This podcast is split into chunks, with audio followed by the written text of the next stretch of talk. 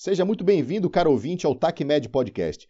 Antes de começarmos esse oitavo programa, vale um pequeno esclarecimento. O Doc Maniglia e o Coronel Pellegrini estavam em Florianópolis e a gravação foi realizada através de um notebook com o 4G. Então vocês vão perceber, infelizmente, que a qualidade do áudio não está no mesmo padrão dos programas anteriores.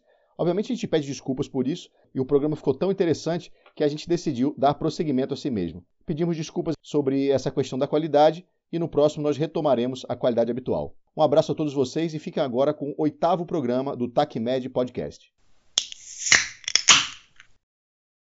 Se você é um tenente-coronel e um dia teu boot caiu a sola e você ficou andando na mata que nem um elefante perdido, assine nosso podcast e compartilhe com seus amigos que hoje vamos falar sobre geometria de combate.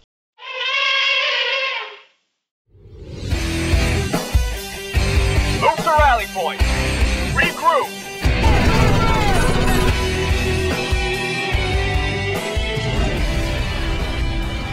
Seja muito bem-vindo, caro ouvinte, ao TACMED Podcast, o primeiro podcast sobre a PH de combate e a PH policial do Brasil. E comigo aqui mais uma vez, Doc Maniglia, direto de Floripa. E aí, Doc, tudo bem por aí? Tudo bem, Aranha. E você, como que você tá? Tudo tranquilo, tudo certo. Temos convidado hoje também, Doc? Temos, temos. Hoje não é uma entrevista em si, mas é uma, uma conversa três aqui. Apresenta ele pra gente, Aranha. Vamos lá, quem está conosco hoje é o Tenente Coronel Sávio Pellegrini, policial militar do estado do Mato Grosso, caveira do BOP da Polícia Militar de Roraima, formado lá, né, o número 32 de formação, formado em combate SAR pela Força Aérea Brasileira no ano de 2016, socorrismo tático também formado pelo COT da Polícia Federal no ano de 2018 e Cobra 42 formado pela pós-graduação também no ano de 2018. Seja muito bem-vindo ao TACMED Podcast, Tenente Coronel Sávio Peregrini. Bem, boa noite, obrigado pela, pelo convite, agradeço ao Doc também por abrir aí o espaço para a gente, estamos aqui para somar e aprender com, com, esses monstros aí que são vocês dois. É uma honra aqui, ainda mais tê-lo ao, vivo, ao vivo do meu lado, né?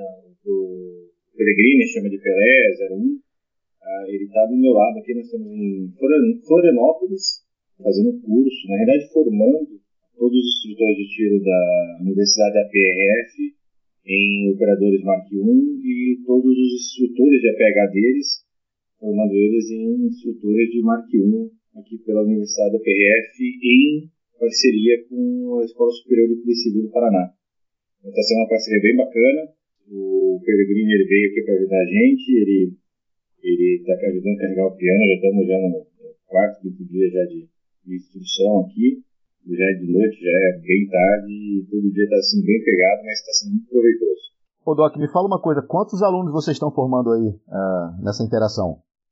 Você sabe que eu sou ruim com números, mas deve ser em torno de 260. Acho que são uns 200 e pouco é, operadores de Mark I, são os instrutores de tiro, uh, os novos instrutores de tiro que estão sendo formados, uma série de instrutores de outras áreas deles, e de instrutores mesmo de, de APH, que nós formando são 24. O tema hoje, Doc, nós já falamos nos, uh, nos programas anteriores, nós já comentamos aí sobre o protocolo em si, né? Fizemos uma introdução a ele em âmbito geral nos primeiros programas. Tivemos aí uh, como convidado o professor João Bosco, falando sobre balística terminal. Demos continuidade aí com o Maris, falando também ainda sobre balística terminal, mas balística interna, até um pouco sobre balística de voo também. E hoje a gente vai entrar no tema referente a, ao combate em si, né? Ao início desse protocolo do APH de combate, né? Correto. A gente sempre comenta que é, essa parte de medicina de combate, medicina de guerra, é uma união de, de uma boa medicina com uma boa tática. O combatente e o socorrista, ele tem que saber a parte de combate, tem que entender, entender tudo que se relaciona com isso e tem que entender também a parte médica. Não adianta nada ele ser um baita operacional, resolver tudo que precisa resolver da parte operacional, neutralizar todas as ameaças, mas na hora de atender não sabe o que fazer. E também não adianta nada a pessoa saber fazer tudo da parte médica, ser um baita de um, de um, resgatista, de um médico, de um socorrista, mas não entende nada de parte operacional, ele vai se deslocar na cena, vai entrar em momentos errados, vai ser ovejado, vai morrer, vai se machucar junto. Então você precisa ter os dois caras. Você precisa ter um, um socorrista com bons conhecimentos táticos para poder saber se adequar na cena, saber o, o time certo de se movimentar.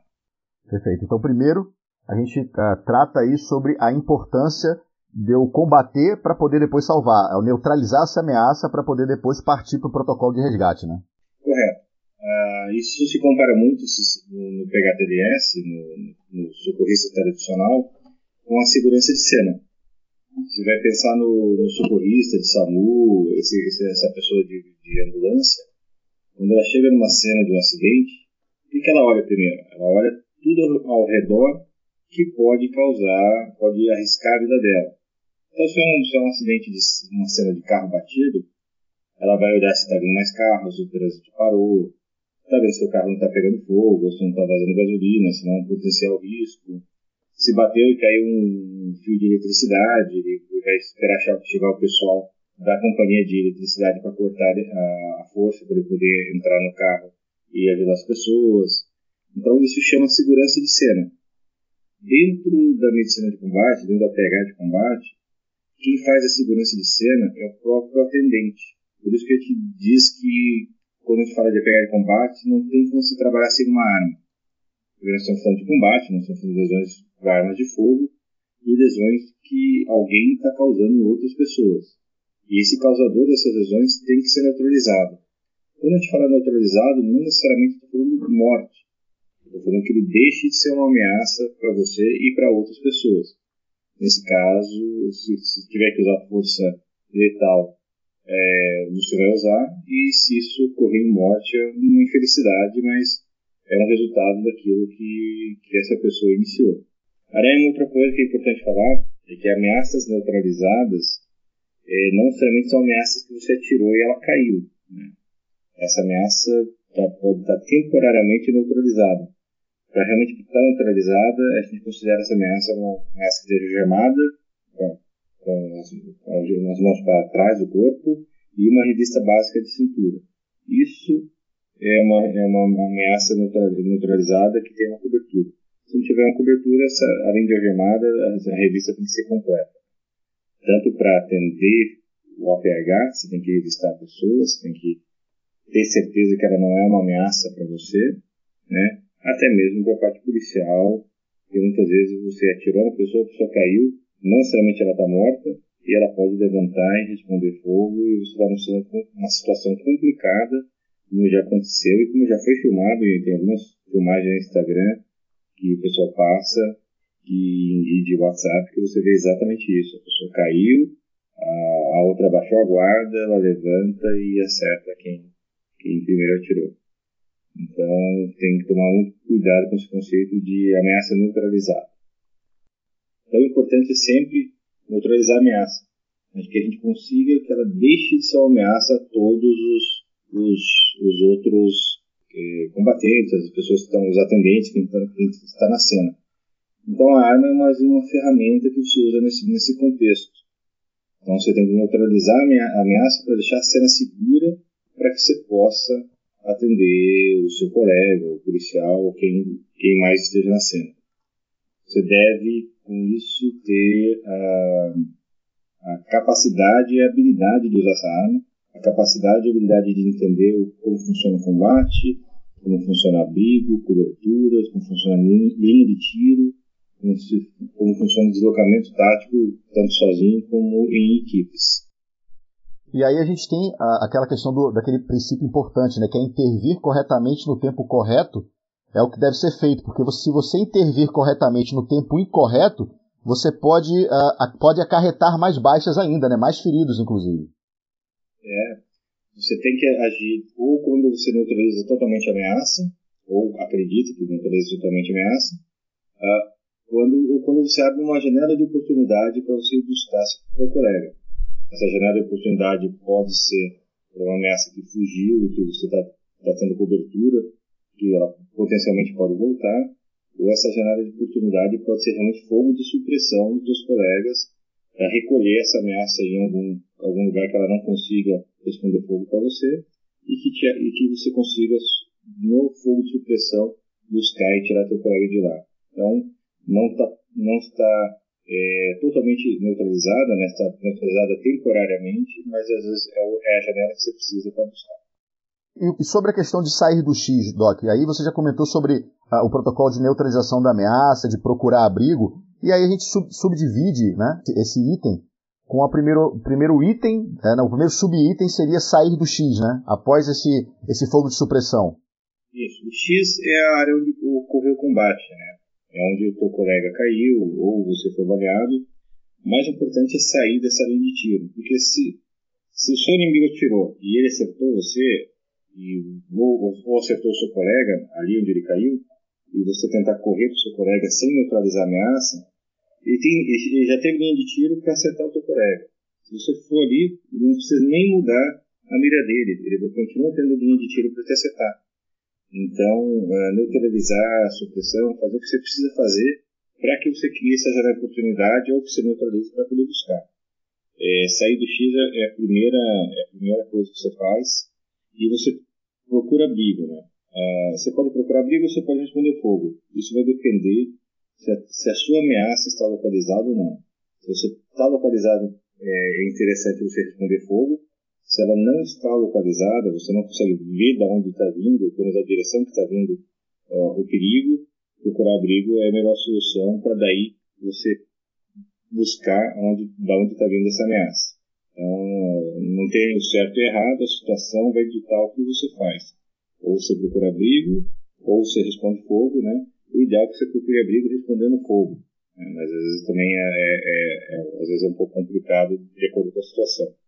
E aqui eu queria trazer um pouco do, do Peregrino. O Peregrino tem muita experiência nisso. O pessoal do BOP do Mato Grosso, o Peregrino atuou muitos anos, eles são especialistas em, em combate rural, eles são especialistas em toda essa parte de, de, de área de mata e tudo isso. E ele tem muita experiência de combate. Peregrino, o que você acha a respeito disso aí? aqui. É, a nossa especialidade, como o senhor bem falou, é a área rural. Na área rural é complicado sair do X a depender do tipo de ambiente que a gente está. Se a gente está num cerrado, que o mato embaixo é pequeno, é rasteiro, eu consigo sair do X, mas eu tenho poucos abrigos. Se for uma mata é, primária, que eu tenho grandes árvores, grandes troncos, mas eu tenho muito cipó envolvido, fica da mesma forma difícil sair do X e buscar abrigo.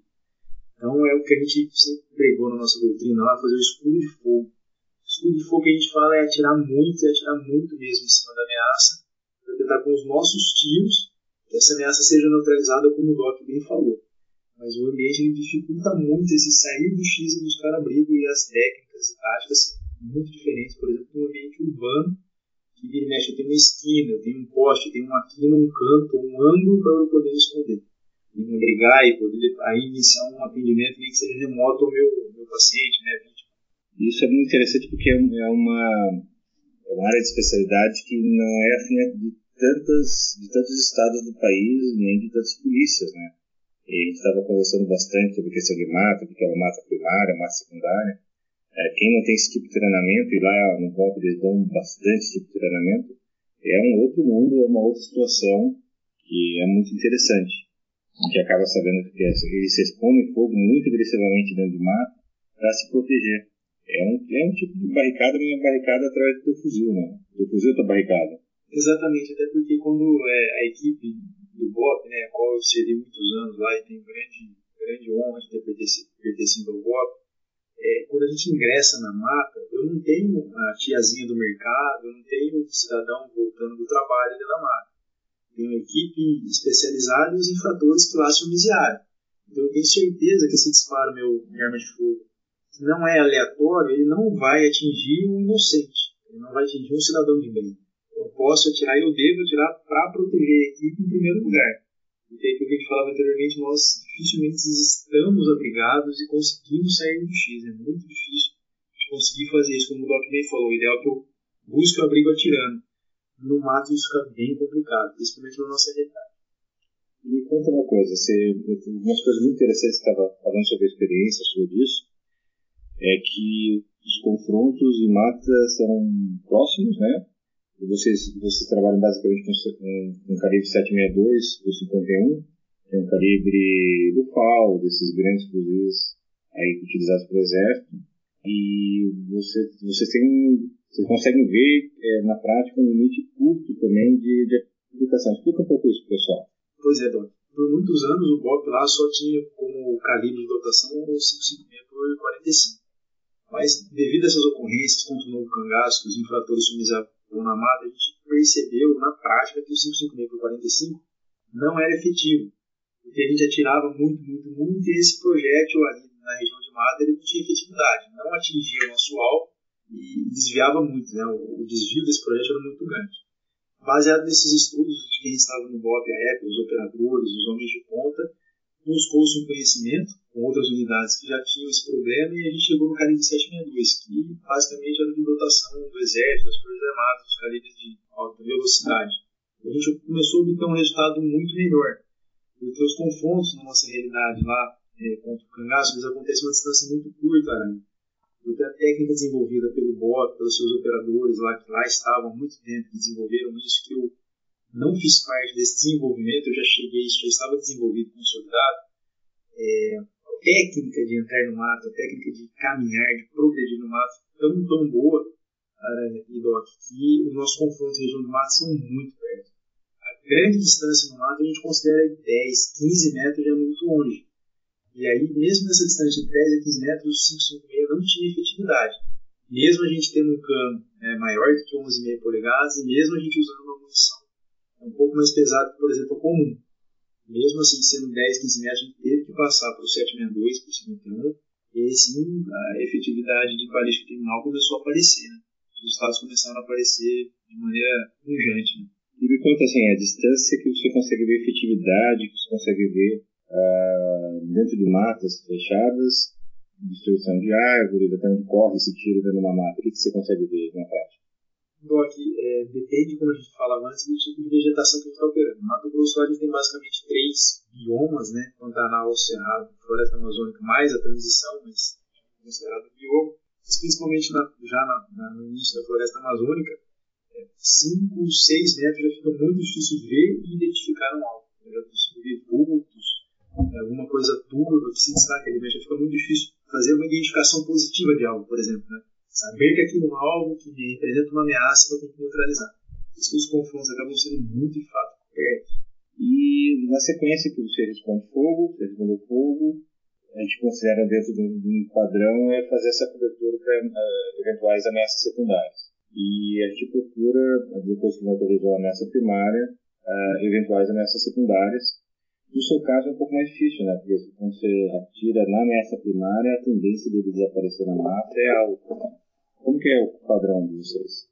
É, acontece isso mesmo, Bob. Porque ali na mata, a partir do momento que a gente ingressa, pode tomar um tiro de 360 graus, né? O infrator pode ter desviado o caminho dele, pode estar do nosso lado, pode estar na nossa retaguarda, então a segurança tem que ser efetiva a 360 graus todo o tempo. E por isso mesmo que é difícil saber identificar a ameaça e retornar ao fogo apropriado sem descuidar dos outros flancos, da retaguarda, o que quer que seja. Nesse caso, o que aconteceu esse confronto?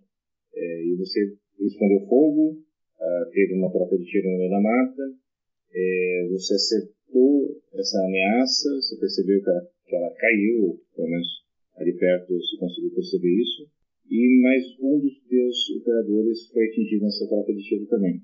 Qual que é o padrão de ação de vocês disso? graças a Deus eu nunca estive em nenhuma equipe, né, propriamente dentro do mato, que eu perdi operadores. Né? A gente teve operador ferido. Mas os treinamentos que a gente desenvolvia, ele partia do pressuposto que no mato é muito difícil ver alguém deitado ou ver alguém cair. Até meu próprio policial, é, por causa do uniforme do fardamento que a gente usa, se ele cair, vai ficar difícil ali na, na hora do troca de tiro, devido a todo o estresse que acontece no corpo, na equipe, é, eu identificar tanto no policial caído quanto o, o infrator. Então, a prioridade sempre é a neutralização, então a gente vai até o alvo, caminha até o alvo, como de fato acontecendo várias vezes, tem certeza que essa ameaça está neutralizada e que não existem outros perigos imediatos para poder retornar.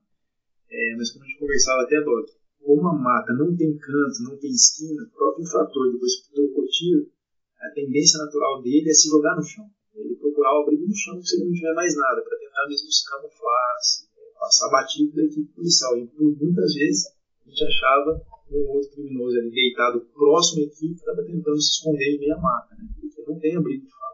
Então, mais um fator importante do, do EFEC, né? Do kit individual de primeiros socorros.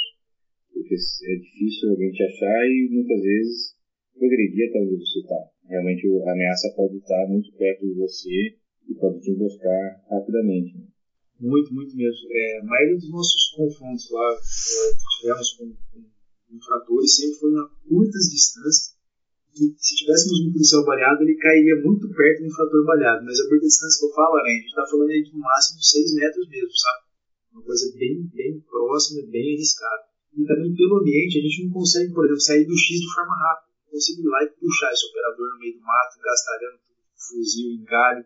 Não vai ser efetivo. Então, de fato, eu preciso ter pelo menos os dois operadores para suspender esse operador ferido do solo e arrastar ele para longe. Só que isso demanda tempo, até eu ter certeza que a ameaça foi neutralizada. Então, para essas unidades que trabalham dessa forma, é, é imprescindível a EFEC e o autoatendimento tem que estar muito bem consolidado, porque por mais que a gente esteja numa equipe pequena, o ambiente não permite um, uma extração do X muito rápido, não permite que um outro operador vá aplicar o protocolo em quem está ferido. É, isso a gente acaba falando sobre não é tanta distância que você está do seu operador que vai determinar certas coisas, mas o tempo. Porque nesse caso a mata e, e os perigos que podem ter ao redor vai, vai diminuir brutalmente a tua velocidade né, de ação, de, de buscar os seus colegas, ou o seu colega vem até você, mas às vezes é também é, ambientes mais verticais. Né? Às vezes tem uma, uma ladeira para subir para buscar a pessoa, vai demorar um tempo muito grande também. Então, uh, o kit de primeiros socorros individuais tem que estar com a pessoa, tem que estar de fácil acesso, ele tem que conseguir resolver isso sozinho, não pode depender da equipe para vir buscar. Se a equipe vier buscar, excelente, melhor, mas ele tem que saber se, se atender, fazer o autoatendimento até que a equipe consiga chegar até ele ou ele consiga chegar até a equipe. Ô Pellegrini, pegando um gancho sobre o que você falou aí, uh, de toda essa expertise desenvolvida por vocês na patrulha uh, de mata, né? Uh, e aí você comentou muito bem, assim, você falou, ó, a mata não tem canto.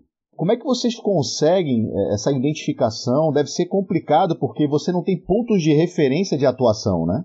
Então, né, eu até falava com o Doc aqui, por exemplo, quando a equipe policial está entrando na mata, a gente fala é patrulha rural aqui, porque não necessariamente é uma mata rural, porque é um ambiente rural que pode ser desde o Pantanal até a mata, propriamente dita. A gente está entrando na mata, nas nossas costas, geralmente tem uma estrada vicinal, que é mais ou menos de uma cor marrom, né, meio, meio bege. Então, para quem entra no mato, é mais difícil, até o seu, sua visão se acostumar com uma, uma menor luminosidade, né, com uma menor claridade. Quem está dentro da mata vê o contraste nas nossas costas. Isso que as técnicas foram desenvolvidas foi pensando até nisso. A gente tem que entrar de uma forma muito cuidadosa e muito criteriosa, porque quem está dentro do ambiente é mais ou menos o mesmo princípio lá do, CQB. Quem está dentro do ambiente já está dominando o ambiente. Ele, querendo ou não, já sabe onde está o móvel, onde está a porta, onde está a janela. E para quem entra, que as coisas são mais novidades. Né? Então é mais ou menos esse mesmo conceito. Então, essa entrada tem que ser muito cuidadosa, o deslocamento tem que ser muito cuidadoso. Só que lá o, o, os operacionais desenvolveram uma técnica muito efetiva que basicamente é, muitas unidades hoje no Brasil de operações especiais, tanto de polícia militar quanto de polícia civil, adotam essa técnica ela foi colocada à prova e, e, viu que deu certo, né, os ótimos resultados. E a própria escolha de equipamento também é, influencia, né? Esse, como vocês vão atuar nesse tipo de ambiente, né? Sim, sem dúvida. Até porque é, quando a, a, essa doutrina estava sendo desenvolvida, lá no BOP a gente utilizava a farda preta, né? Então os homens, os nossos operacionais, entravam na mata de início com farda preta. Só que imagina, você tem uma coisa marrom nas suas costas que é na estrada, uma claridade muito grande, você está entrando com uma mancha super escura no mato. Para quem está lá dentro do mato era muito nítido. Então, aí isso gerou uma mudança de, de, de cor do uniforme, mudança de ajuste, tipo de equipamento que eu carregava, mudança do calibre, como a gente já falou antes, mudou basicamente tudo. Foi 180 graus e, e vai, né? Em, novo, em direção a esse novo conhecimento. Eles trabalham com equipes né, de, de rastreador, né, o, pessoal, o pessoal cercando. Eles trabalham muita, muitas coisas, eles têm uma experiência muito grande de pessoas que vão para o mato, se escondem, e tendem a fazer, e tendem a ter o mesmo padrão de esconderijo, o mesmo padrão de, de deslocamento na mata. Isso é uma coisa interessante que eu não conhecia. Uma coisa muito interessante que eles trabalham, eles trabalham não só o BOP deles é muito bom em patrulha rural, mas eles fizeram um trabalho muito grande não, com as outras polícias para conseguir ter um, um, sistema que seja efetivo. Então, só eles sozinhos não conseguiam fazer tanto porque eles tinham uma série de problemas uh, na técnica. Então eles tiveram que treinar, tiveram que fazer uma parceria muito grande com as polícias locais. Coronel, explica um pouquinho para a gente. Isso aí, Doc. É, Aranha, para quem está ouvindo a gente aí não sabe muito bem o que é o novo cangaço, basicamente são 10, 12, 15, 20, até 40 homens, infratores fortemente armados de fuzil que vai literalmente rende uma cidade. Toma o destacamento da Polícia Militar, invade a delegacia da Polícia Civil é, para roubar todos os bancos. E aí, como a nossa zona rural é muito grande, eles têm algumas metodologias de fuga. Né? Algumas dessas metodologias é entrar no mato. A partir do momento que a equipe entrava no mato, iniciava-se o trabalho da polícia. Mas não adianta o BOP ser acionado e chegar lá no local se aquele mato em que esses infratores entraram, se eles não tivessem cercado, de fato isolado. Então, quando é, a equipe do BOP começou a fazer esse treinamento para os batalhões de área, para falar, é importante que você não queira confrontar com esses infratores, que vocês vão morrer. Primeiro que vocês não têm o treinamento adequado para isso, nem o equipamento. Mas quando esses policiais do batalhão de área começaram a cercar essa zona rural, que entrega telefone, o apoio não conseguia chegar para retirar. O apoio é o apoio dos, dos bandidos, de vir buscar eles. Isso, Doc, bem lembrado. Então, quando o infrator entra na mata, o apoio não conseguia retirar ele.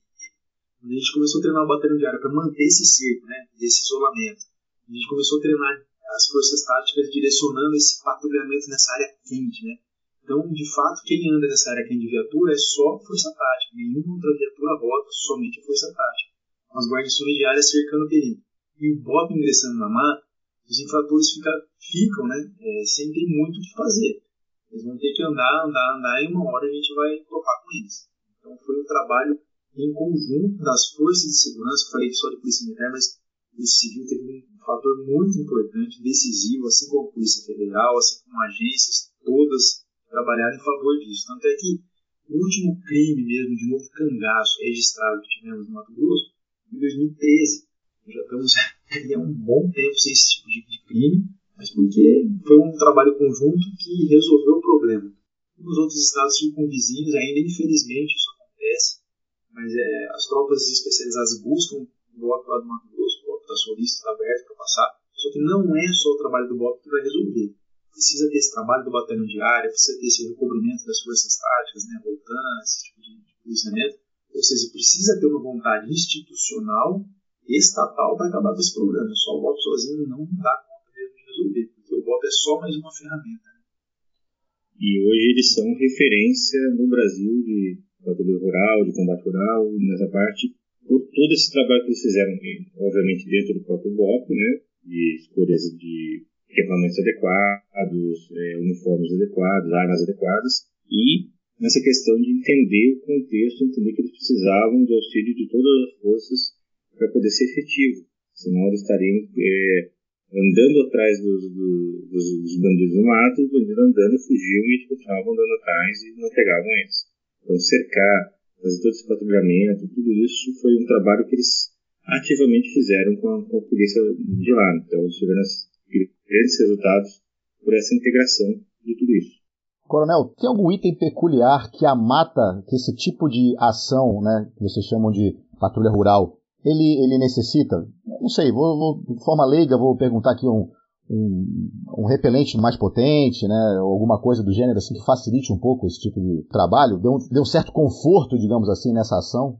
Olha, então, o IFEC, é, propriamente dito, é o material do APH de combate, mas a gente sempre tem que levar outras coisas, né?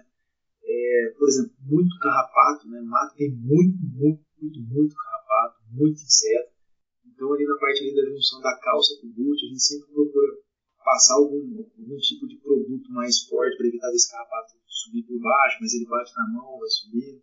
Então, quando a gente extrai ali da, da zona quente, literalmente é aquilo lá né, que a gente aprende nos treinamentos: é cuidar muito bem do corpo, da carcaça, porque ela volta muito judiada. Né? A desidratação, por exemplo, é severa. Né? A desidratação é muito grande e a gente procura de fato, hidratar somente à noite. Né? Vai tomar pequenos goles de água durante o dia, porque a gente não sabe nem se no mesmo dia a gente vai conseguir voltar. Suponhamos que tem um confronto na mata ali, na hora do entardecer, 4, 5 e meia. A gente não vai se arriscar se expondo à noite, andando no mato, para sair. A gente vai ficar no local que a gente está, esperar amanhecer, ter visibilidade, para seguir destino. Né? Então, não dá para a gente é, ficar hidratando, porque a gente, muito pela perda de sais, a gente não sabe quando a gente vai sair a gente não sabe quando vai ter suprimento de água, né? Também tem isso. E nessa entrada já é previsto, né? Já é previsto todo esse tipo de ação, né? Esse desdobramento, né? É assim, né? A gente não, a gente não carrega uma mochila tão pesada, porque ela viabiliza ali mobilidade, agilidade, velocidade do operador, mas a gente tem que ter uma previsão de suportar aí até 48 horas isolado, né? Do mundo real mesmo. Perfeito. Tudo para poder sustentar a operação. Beleza, então a gente já falou aqui sobre a questão de neutralizar as ameaças, né? E os subitens aí de sair do X, de, a importância de abrigar-se, de retornar fogo apropriado, que a gente chama de um fogo consciente, né? Neutralizar as ameaças imediatas e fazer a cobertura da área quente para que possa, para que as possíveis ameaças secundárias, caso ocorram, uh, elas sejam debeladas, né? E logo após a gente entra propriamente na questão do resgate do agente ferido, desse, desse policial ferido. E aí a gente tem também os, sub, subitens de, de, desse resgate, seria o auxílio remoto, caso seja possível, a gente tem a geometria de combate, neutralizar possíveis ameaças do agente ferido, uma triagem rápida ali da área, ali do X, e levar para uma área de atendimento. Então a gente vai começar sobre o auxílio remoto. Vamos lá, Doc. No resgate do ferido, qual a importância desse auxílio remoto? Bom, você pensa, você, você imagina numa área, aí a mata até, até, até se enquadra também, mas vamos, vamos, vamos trazer para a maioria da realidade. Você imagina uma área urbana que esse ferido foi baleado, é, você está brigado atrás de um carro, alguma coisa, você neutralizou a ameaça primária e um colega teu foi ferido e ele está um, dois carros para frente, ah, ou numa viela, ou alguma, alguma distância maior. Você poderia sair para tentar buscar ele e voltar para onde você está brigado, mas isso, isso te arrisca, né? Você está arriscado a entrar numa linha de tiro de alguém e, e, ser, e ser realmente alvejado. O melhor dos mundos dessa história do resgate é fazer com que o próprio é, policial ferido se arraste e venha para onde você está, para o seu abrigo. Porque ele realmente está ferido, você ainda não. Você está numa uma patrulha de quatro pessoas. Uma é ferida. É complicado, você tem três caras para levar um. Agora, se você tentar resgatar esse cara e você é ferido junto, aí os outros dois que sobraram estão perdidos. Então, dois para levar dois. É bem, então, uma situação bem complexa. Então, se o ferido conseguir se arrastar até onde a gente está, é o melhor dos mundos. Se ele não conseguir, né, e, se ele estiver acordado, a, a ideia é que é, remotamente a gente oriente ele a que coloque, a que trate seus ferimentos até que a gente consiga dar um jeito de chegar até ele, né? que a gente consiga, através da geometria de combate da sua unidade, dos seus treinamentos, chegar até onde ele está. Tá. A geometria de combate você pode fazer basicamente de dois jeitos ah, o, seu, seu, grupo pode ficar é, abrigado onde está, você fazer a cobertura e lançar o APH para ir buscar esse ferido e, e arrastar ele de volta, né? Ou um, ou dois APHs de acordo com distância e com os pesos né, das pessoas, é, e trazer ele para dentro de onde você já está abrigado, você já está tá protegido. Essa é uma opção. Outra opção é você, através da, da geometria de combate da sua unidade, avançar né? Aí se avançar do jeito que vai, do jeito que vai avançar, ponto a ponto, o que o patrulha vai fazer para avançar, e passar o seu, o seu ferido para que possa ser atendido dentro desse 360 que você vai fazer ali. Então isso vai depender muito de terreno, do caso concreto, do que você tem de barricadas, a, né, balísticos para você poder trabalhar isso. É, nem, nem um jeito é certo, nem o outro que vai ditar, com ferramentas que vai ditar o que você vai usar, é a situação concreta. Lembrando também, Doc, a importância de destacar que o próprio ferido, né, caso seja possível, que ele continue ajudando a equipe a combater também. Lógico, né, se for possível que ele combata, ele combate também. E no atendimento, né, digamos que ele consiga, faça uma triagem, tire ele daquele ambiente, tire ele do X, se abrigue ele também pode ajudar a fazer uma compressão em algum tipo de ferimento que esteja sangrando, alguma coisa do gênero, enquanto o atendente está fazendo algum outro tipo de procedimento, né? Sem dúvida nenhuma. Primeira coisa, você está na fase de neutralizar ameaças, todos têm que neutralizar ameaças, mesmo quem está ferido. Não necessariamente aquele ferimento é, é impeditivo dele continuar no combate, ele tem que continuar no combate. A partir do momento que as ameaças estão neutralizadas, ou pelo menos estão uh, temporariamente neutralizadas, e ele queira, ele tem que começar o autoatendimento, ele tem que começar a se atender e, e, e para frente ele tem que ajudar a equipe no que ele conseguir no seu atendimento, tudo isso se ele tiver condições. Se ele não tiver condições, a história é outra. Doc, vamos citar um caso aqui que aconteceu recentemente, salvo engano, foi na cidade de Botucatu, interior de São Paulo, né? Onde 40 uh, bandidos armados tomaram a cidade. As primeiras patrulhas, enfim, os primeiros combates foram dados pela polícia mais local, né? E aí tem uma cena emblemática que foi filmada por uma das câmeras ali de, de, da casa de alguém, enfim, de um estabelecimento comercial, que é um veículo passando com os, com os marginais, né, trocando tiro com a guarnição, e um dos policiais é atingido, vai ao solo, e os demais estão tentando se abrigar. Eu não, eu não lembro se é uma, uma pequena casa, uma porta que eles estão entrando de uma pequena casa, e continuam combatendo. E aí logo depois, quando a ameaça está debelada, realmente quando aquela zona que era quente, ela momentaneamente deixa de ser, esse policial que está caído ele é arrastado pelos colegas, né? É, foi isso mesmo, foi o Botucatu. Foi uma ação muito boa dos colegas. Eles tiveram. Ali você consegue ver exatamente a questão do tempo de combate, né? Eles tiveram, foram emboscados, né? Tipo, eles, o carro passou e atirou neles. Eles foram emboscados, responderam fogo, se abrigaram, continuaram a responder fogo quando a ameaça estava estava indo embora, já não deixava de ser uma ameaça, pelo menos temporariamente, aí sim que eles foram buscar o colega e trazer ele para essa área brigada para prestar os atendimentos. Então foi perfeito a ação de tempo de combate deles ali. Uh, teve alguns problemas de, de, e aí é um pouco difícil saber porque só existe um ângulo de câmera, né? Mas parece alguns problemas de, de linha de tiro, mas é, no, parte quente aí não tem muito isso não, né? O, estão sendo alvejados e, e usar um pouquinho de linha de tiro é uma coisa que acontece em qualquer ação real. Coronel, alguma coisa para falar sobre esse? É, Doc, é, até sinto muito lá nos trabalhos que a gente faz que a linha de controle na hora do confronto é muito mais de gatilho do que de cano, né? Porque pessoas que não deveriam passar na frente da sua arma vão passar. Pode ser até um colega. Eles agiram bem demais. Graças a Deus o colega está bem, né? Foi socorrido, recebeu o primeiro atendimento da equipe policial que estava com ele, ou seja, entra naquela parte dos primeiros minutos, o atendimento é muito importante, foi removido, extraído e graças a Deus também. Então, essa é uma situação que a gente conversa bastante. Ah, numa situação dessa de Botucatu, está sendo atacada, você acha que alguém do SAMU vai, vai, vai chegar na, na rua para atender alguns dos policiais que estão feridos ali? Não vai, eles, eles não conseguem. Mal os policiais conseguem se deslocar na cidade tem que se deslocar com cuidado, com, com técnica, respondendo fogo. Imagina se a ambulância ficar rodando para cima e para baixo, tentando pegar alguém. Não, ele vai demorar muito tempo para a cena estar tá segura o suficiente para a ambulância chegar. Então, por isso que a gente advoga muito que o policial tem que saber se atender, não pode esperar o, resgate tradicional chegar. Se chegar, ótimo, mas se não chegar, ele tem que conseguir se, se resolver e se evacuar até um hospital de referência. É isso aí. Então, Doc, acredito que a gente tem aí uh, encerrado, pelo menos nesse, nesse podcast, a importância uh, de neutralizar a ameaça, procurar abrigo e também uh, entramos aí sobre o tema resgate do agente ferido, né? E lá no nosso Telegram, incentivamos o pessoal a fazer algumas perguntas para a gente e chegou uma pergunta aqui no nosso Instagram, né? A gente faz a solicitação no Telegram, que é o nosso canal que a gente tem lá de interação com os nossos ouvintes, e eles fazem a pergunta através do nosso Instagram. E a pergunta é a seguinte, é do Abia, Abiati Júnior, acho que é isso, Abiati Júnior. Ele fala o seguinte aqui, boa noite. Gostaria que o Doc falasse mais sobre as munições bonded. Apesar de muita gente falando bem, já ouvi de dois caras que sabem muito de balística algumas críticas.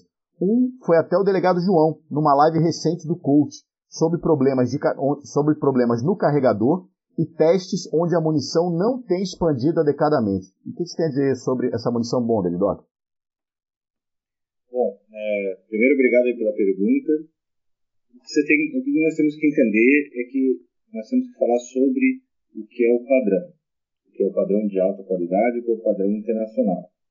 E depois a gente tentar verificar na prática a realidade nacional.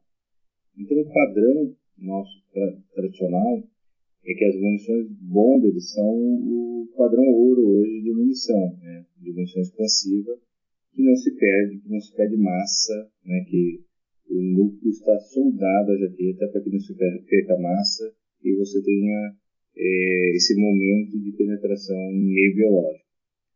Ah, o problema é que algumas das primeiras, é, principalmente na 147 9mm, uma primeira, uma primeira linha da, da CDC saiu um pouquinho mais longa que, que deveria ser, estava dentro dos padrões, mas um pouquinho mais longa. Isso em certas armas poderia ocasionar alguma pane, mas uh, já, isso já foi resolvido.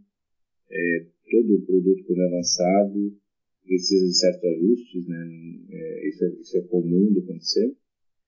E sobre a questão da que ele perguntou da expansão. expansão é isso, não tem expandido adequadamente nos testes que foram feitos.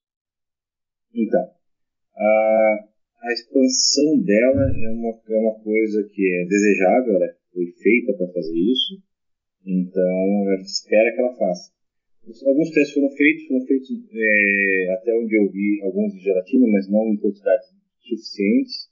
Alguns em, em argila, uma densidade ok, mas isso ainda não é um melhor comparativo ainda. Gelatina balística a 10% ligado continua sendo padrão, né? Ah, e mesmo assim, isso ainda não é o que acontece no corpo humano. Né? Então, nós temos que esperar. O tempo vai dizer se as, as munições feitas no Brasil ah, vão expandir de maneira adequada. A gente sabe que sim, as munições eh, internacionais, prêmios, que usam esse sistema bond, elas são boas, elas expandem, se, expandem, se expandem regularmente. Agora, se as nacionais vão fazer isso, o tempo vai dizer que só realmente elas na prática, no corpo humano, que a gente vai verificar essa frequência de expansão ou não. Mas no final das contas, a, a munição bonded, ela não perde jaqueta, então ela se mantém o peso. Se ela não expandir, ela se comporta como uma ogival. Né? Então, entre uma ogival e uma bonded, é melhor a bonded porque a bonded vai uh, expandir ou não, e se não expandir, se trabalha como ogival, e uma por ser ela por ser expansiva e a ponta dela ser mais maleável, ela cede mais em barreiras intermediárias, mais duras como o vidro. Isso faz com que ela desvie menos, é uma munição que desvia menos batendo em barreiras intermediárias do que a munição ogival. Então ela tem características teoricamente melhores que, que, que a ogival, né? Ah, o único caso é que ela é mais cara, né? então esse, esse é o lado ruim. Então, se você trabalhar com uma bonda e ela não expandir, ela funciona como ogival, ela desvia um pouco menos barreiras intermediárias e, e, ela é mais cara. Então, se o preço não for impeditivo, é, talvez seja a melhor munição para ser utilizada, por enquanto, até as informações que a gente tem hoje. Excelente. Agradecer aí a participação do Abiatir Júnior, é, enviando essa pergunta através do nosso Instagram. E se você tem alguma dúvida aí, que a gente tenha comentado nos podcasts passados, ou até mesmo de algum, algum vídeo que você tenha visto na internet e queira trazer aí a discussão, por gentileza, acesse o nosso Instagram, faça a sua pergunta por mensagem direta e assim que for possível a gente vai respondendo aqui. E agradecendo, Doc, já estamos chegando a quase uma hora de programa, agradecer aí a presença do Coronel Sábio Pellegrini, meu irmão Cobra 42 aí, meu brother, muito obrigado pela presença aqui conosco hoje, tá? Obrigado eu pela oportunidade, é, obrigado por dividir esses conhecimentos e o que for para ajudar, né? ainda mais os nossos colegas, irmãos, operadores do Brasil inteiro, a gente está sempre à disposição e também agradecimento especial ao Bob que me oportunizou isso. Eu que agradeço aqui o Pellegrini, aprendi, aprendi um monte de coisa, e aprendi que eu sou um elefante na mata, assim, impressionante. Assim. Fazem, eu, eu pareço um elefante correndo na mata, assim, é ridículo. Então, uh, isso que é legal de ver, né? Cada, cada unidade policial tem suas especialidades, é, e como são mundos diversos, com características diversas, que a gente batendo papo aqui de meia hora, a cabeça explode aqui. Muito bacana. Obrigado aí, Peregrino, pela, pelos ensinamentos, obrigado pelo tempo de conversar com a gente. Foi um prazer enorme e vamos para a próxima aí. Senhoras e senhores, muito obrigado pela presença aqui conosco nesse oitavo programa e até o próximo programa TACMED Podcast. Valeu!